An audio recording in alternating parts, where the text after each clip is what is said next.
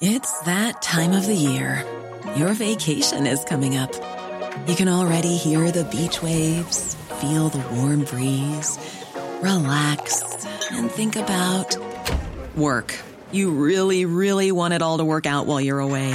Monday.com gives you and the team that peace of mind. When all work is on one platform and everyone's in sync, things just flow wherever you are. Tap the banner to go to Monday.com.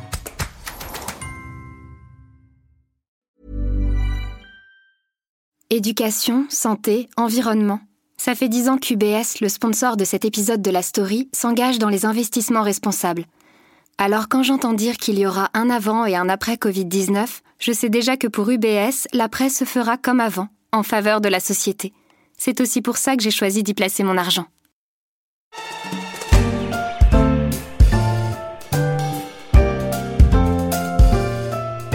En politique, on les appelle des porte-flingues. Ils ont l'art de la dialectique et souvent de la mauvaise foi, notamment lors des défaites électorales.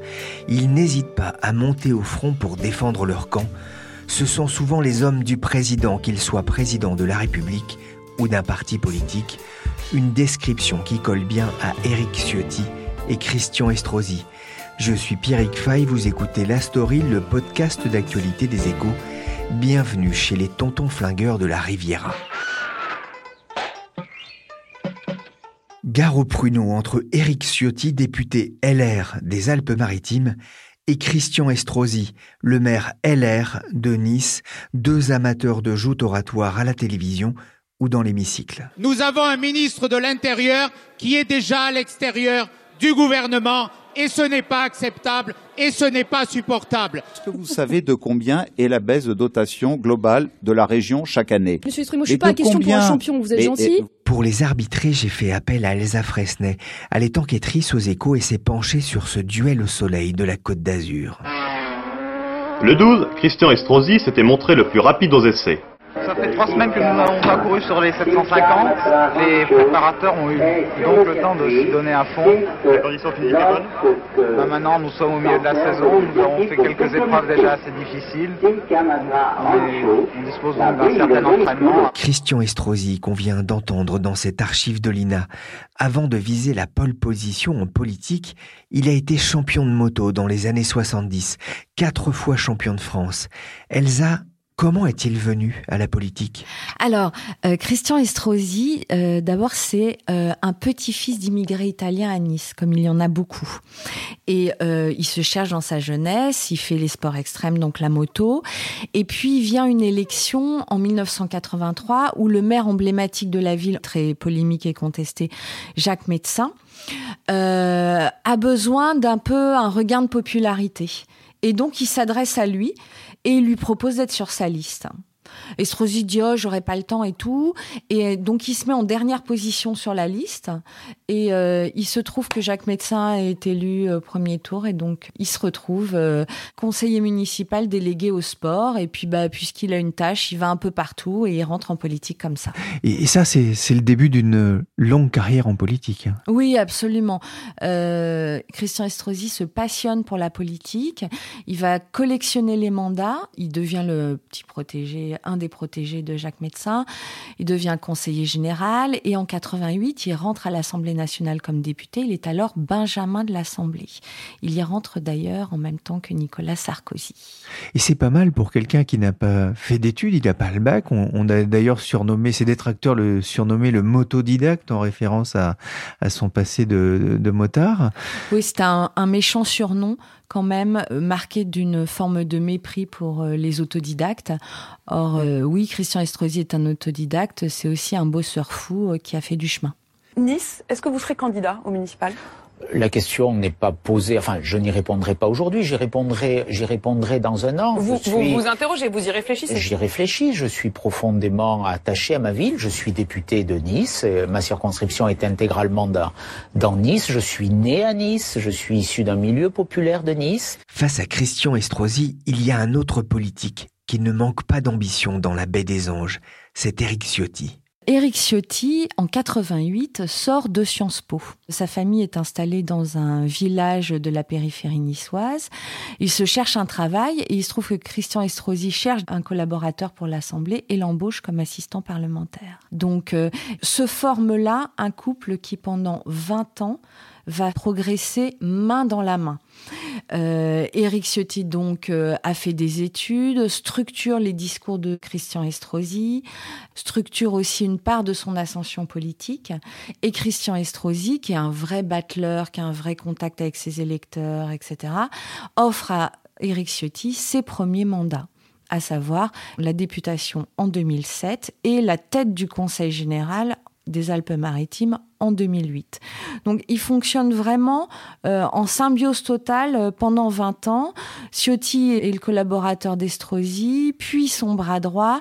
Ils se spécialisent tous les deux, comme ils sont sarkozystes, sur euh, le thème de la sécurité. Ils veulent faire de Nice un laboratoire du sarkozysme sécuritaire, d'où les milliers de caméras de vidéosurveillance, une police municipale pléthorique, etc.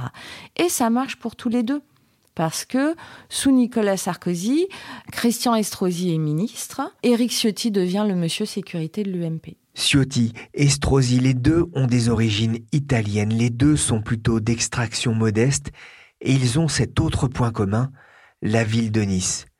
Jusqu'ici, tout allait bien.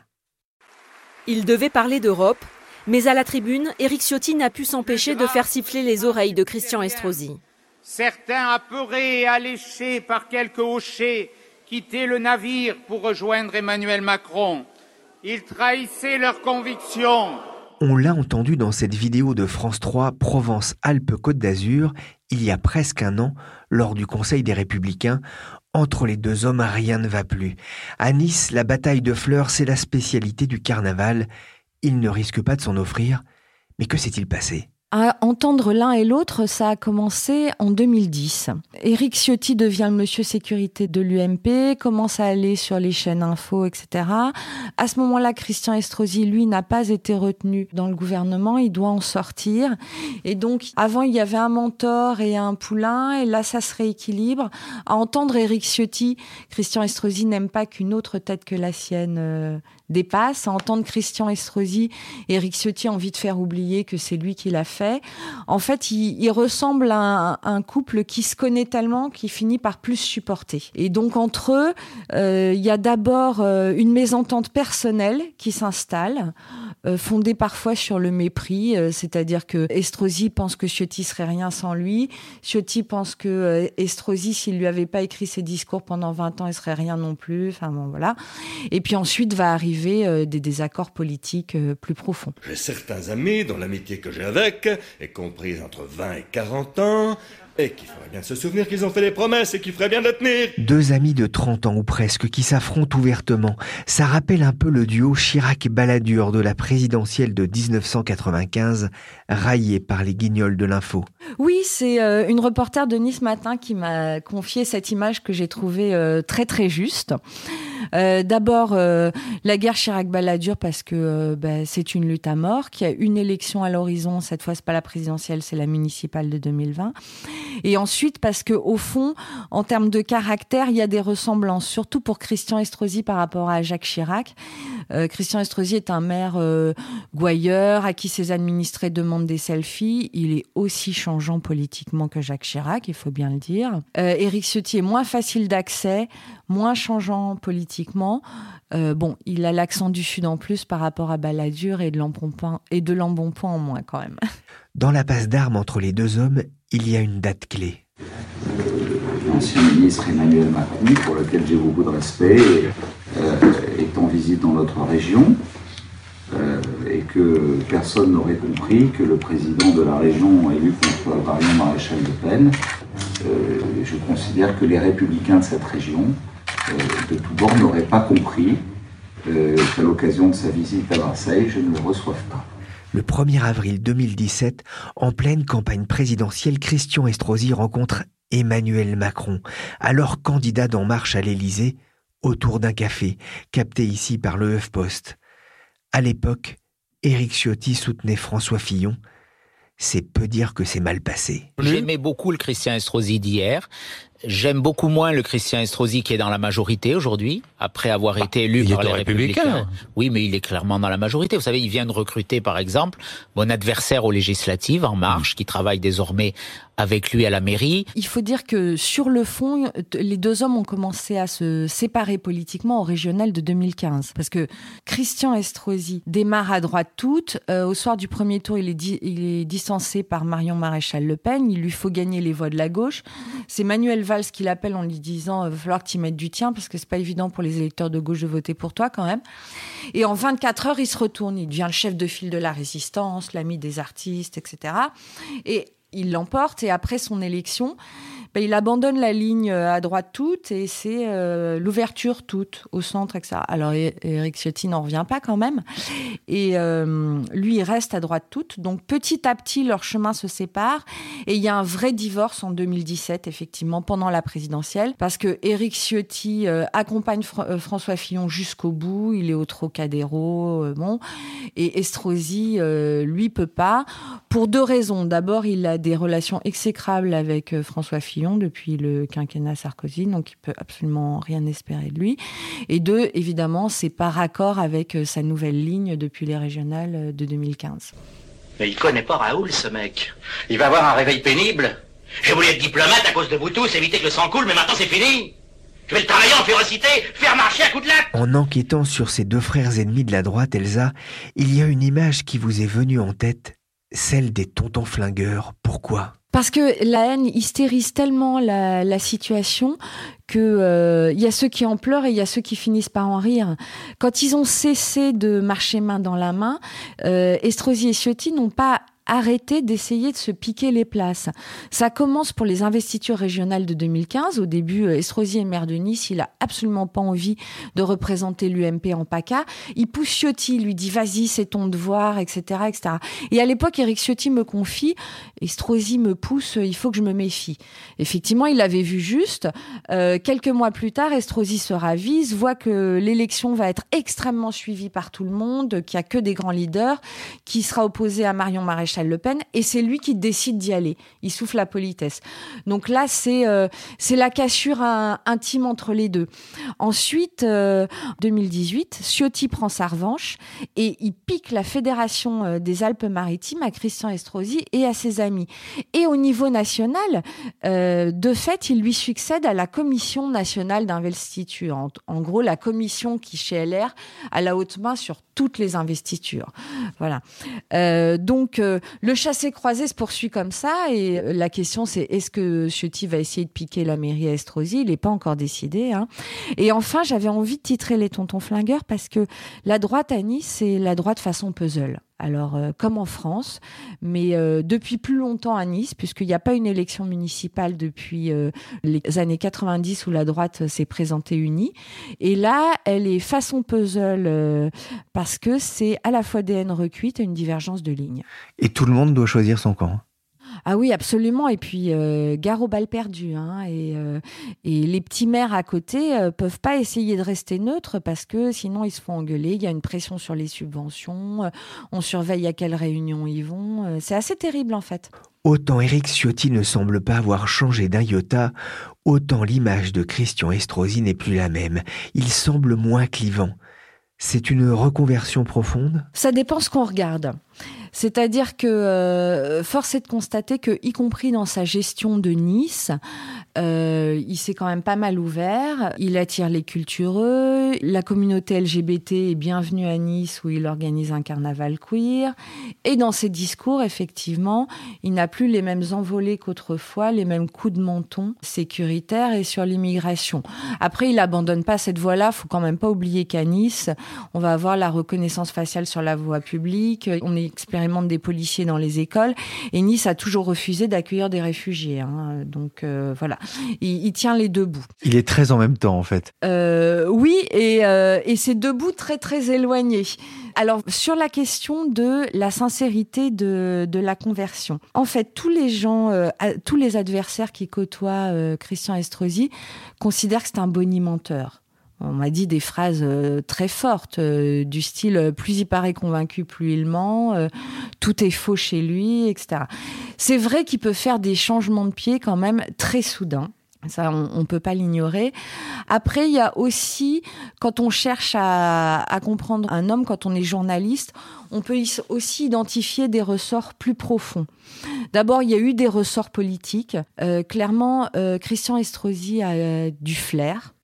Et euh, autant son changement de ligne au moment des régionales, euh, c'était pour l'emporter face à Marion Maréchal Le Pen, autant il a flairé que chez une partie des électeurs de droite, une forme de lassitude euh, de la course à la surenchère. Et d'ailleurs, on l'a bien vu avec le résultat des européennes à Nice, où les républicains arrivent quatrième, ce qui est une contre-performance historique à Nice. Et enfin, euh, dans la conversion, il peut aussi y avoir des ressorts euh, personnels intimes. Dans les échanges que j'ai eus avec Christian Estrosi, il y a deux moments euh, qui m'ont paru à la fois poignants et sincères. C'est quand il m'a parlé de ce qu'il avait ressenti le soir de l'attentat à Nice, le 14 juillet 2016, quand il se rend sur la promenade des Anglais, qui voit les gens à terre, les familles autour. Il faut pas oublier que Nice est à la fois euh, une ville dont sont partis euh, beaucoup de gens pour le djihad, mais il faut pas oublier aussi et surtout que dans les victimes de l'attentat de Nice, il y a un tiers de personnes d'origine musulmane. C'est un grand bouleversement dans ma vie d'être euh, en charge, de découvrir sur cette promenade des Anglais dont depuis le jour de ma naissance, je n'avais entendu que du bruit, du bruit de fête du bruit de circulation automobile. Et tous ces gens sont là ce soir-là. Et euh, il se trouve que quelques jours plus tard, Christian Estrosi reçoit une invitation du pape François pour une audience privée avec euh, les familles des victimes. Il s'y rend fin septembre et là, toutes les confessions sont rassemblées. Sur ce moment-là, Christian Estrosi me dit, quand on voit tout le monde comme ça, y compris les mamans voilées avec le pape François, on se dit qu'il est vraiment temps de faire la part des choses. Il est très grave quand il me dit ça. Il y a un deuxième ressort, plus joyeux, plus intime. Il a fallu que je parle avec lui de sa vie privée, pas euh, juste par curiosité, mais parce que tous les gens, proches ou non proches d'ailleurs, m'ont dit que sa nouvelle vie avait un rôle, joué un rôle majeur dans son changement de ligne. Sa nouvelle vie, c'est sa nouvelle épouse, Laura Tenucci, qui est chroniqueuse à Télématin, et une petite fille, Bianca, qui est née il y a bientôt deux ans. Christian Estrosi a déjà deux grandes filles. Mais bon, je lui pose la question comme ça, et là, je vois son visage qui s'éclaire et tout ça, et qui me dit, mais si vous savez ce que ça rend heureux. D'accord?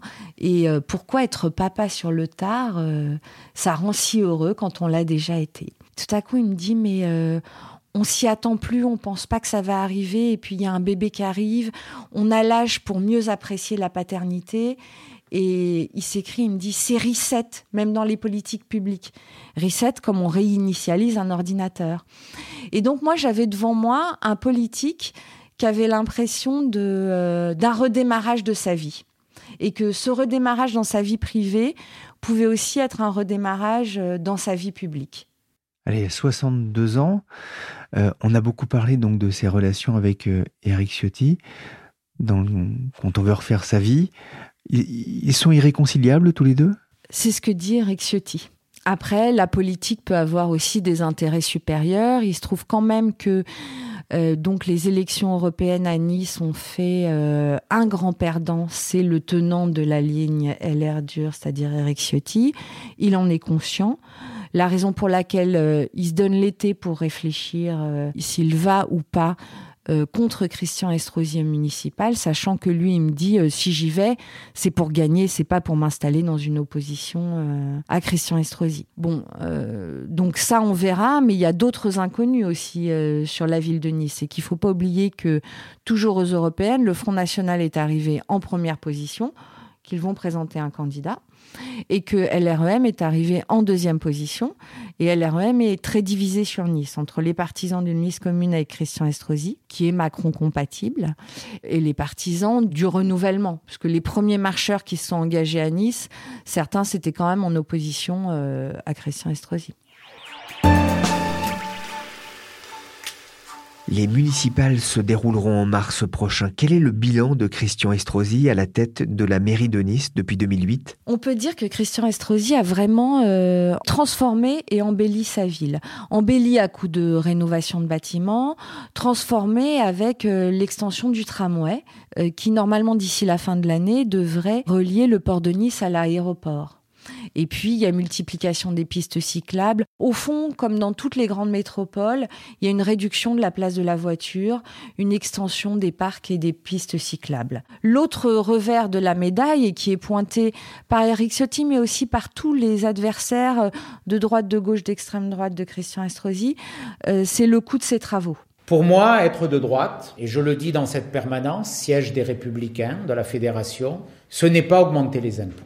Et cette décision est d'autant plus grave qu'elle traduit également et qu'elle s'inscrit également dans un contexte où la dette est en train d'augmenter très lourdement pour Nice et surtout pour la métropole, sachant que une grande partie de la dette de la ville de Nice a été transférée à la métropole. Euh, il se trouve que la dette de la métropole de Nice a quand même progressé nettement, que Christian Estrosi a été obligé d'augmenter la taxe foncière sur la métropole il y a deux ans, que comme il sait que les impôts sont un sujet tout à fait sensible, du coup il les baisse sur Nice, et c'est les maires des communes alentours qui se prennent l'impopularité. Donc il y a deux questions par rapport au bilan d'Estrosi. C'est euh, le bilan financier qui est attaqué par tous ses adversaires, mais pas sûr que ça marque beaucoup à Nice parce qu'il faut pas oublier que c'est quand même une ville qui voue encore un culte à Jacques Médecin. Jacques Médecin, n'oublions pas, il a dû fuir en Uruguay euh, pour échapper à la justice, puis il a été extradé et condamné à deux ans de prison pour euh, détournement de fonds et corruption. Donc, euh, et ce maire-là est toujours honoré à Nice. Dans le prolongement de l'avenue Jean Médecin, la rue de l'Opéra va devenir la rue Jacques Médecin. Un choix de Christian Estrosi qui souhaitait honorer son prédécesseur, l'homme avec qui il a commencé en politique. Plus surprenant, lors du dernier conseil municipal, l'opposition a voté pour ce changement de nom. Donc pas sûr que le thème des finances publiques euh, marche beaucoup dans une campagne municipale. Il y a un autre thème qui est peut-être un peu plus dangereux pour le maire et encore une fois, que, thème qui est avancé par tous ses adversaires de droite, de gauche, d'extrême droite c'est Nice, on a l'impression que c'est une ville pour les riches retraités. Et en fait, Nice, euh, c'est ça, mais ça n'est pas que ça. D'abord, Nice a des quartiers populaires parce que euh, historiquement et depuis le 19e siècle, il a bien fallu des gens pour euh, faire tourner les hôtels et les restaurants pour les riches retraités. Dans ces quartiers populaires, il y a des tas de gens qui euh, sont attachés à l'histoire du comté de Nice, à une forme d'identité niçoise rêvée. Et les grands travaux dans la ville bouleversent aussi ça. Et donc c'est pas pour rien que tous les adversaires du maire disent euh, Christian Estrosi est le maire des habitants de Nice, pas des Niçois. Ils essaient de jouer sur la fibre identitaire. On verra ce que ça donnera. Et ensuite, Nice, c'est aussi une ville où sont venus s'installer des nouveaux habitants étudiants, cadres de la tech et euh, retraités de l'Europe du Nord. C'est d'ailleurs ce qui peut expliquer le vote La République en marche et vert aux européennes. Et euh, ces nouveaux habitants, effectivement, votent un peu plus au centre, un peu plus écolo, voilà.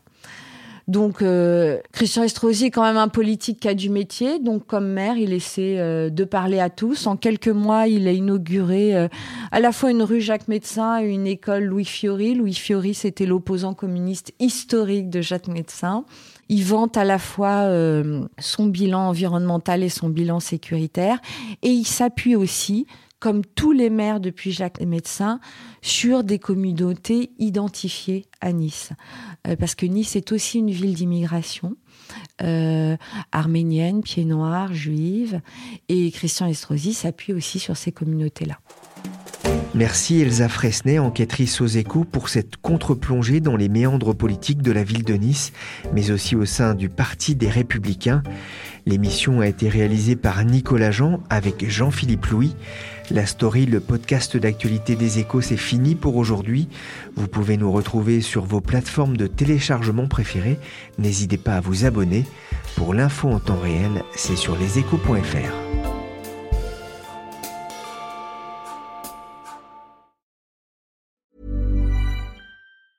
Hi, I'm Daniel, founder of Pretty Litter. Did you know cats tend to hide symptoms of sickness and pain? I learned this the hard way after losing my cat, Gingy. So I created Pretty Litter, a health monitoring litter that helps detect early signs of illness by changing colors, saving you money and potentially your cat's life. Pretty Litter is veterinarian developed, and it's the easiest way to keep tabs on your fur baby's health right at home. Go to prettylitter.com and use code ACAST for 20% off your first order and a free cat toy. Terms and conditions apply. See site for details. Planning for your next trip? Elevate your travel style with Quince. Quince has all the jet setting essentials you'll want for your next getaway, like European linen, premium luggage options, buttery soft Italian leather bags, and so much more. And is all priced at 50 to 80% less than similar brands. Plus, Quince only works with factories that use safe and ethical manufacturing practices. Pack your bags with high-quality essentials you'll be wearing for vacations to come with Quince. Go to quince.com slash pack for free shipping and 365-day returns.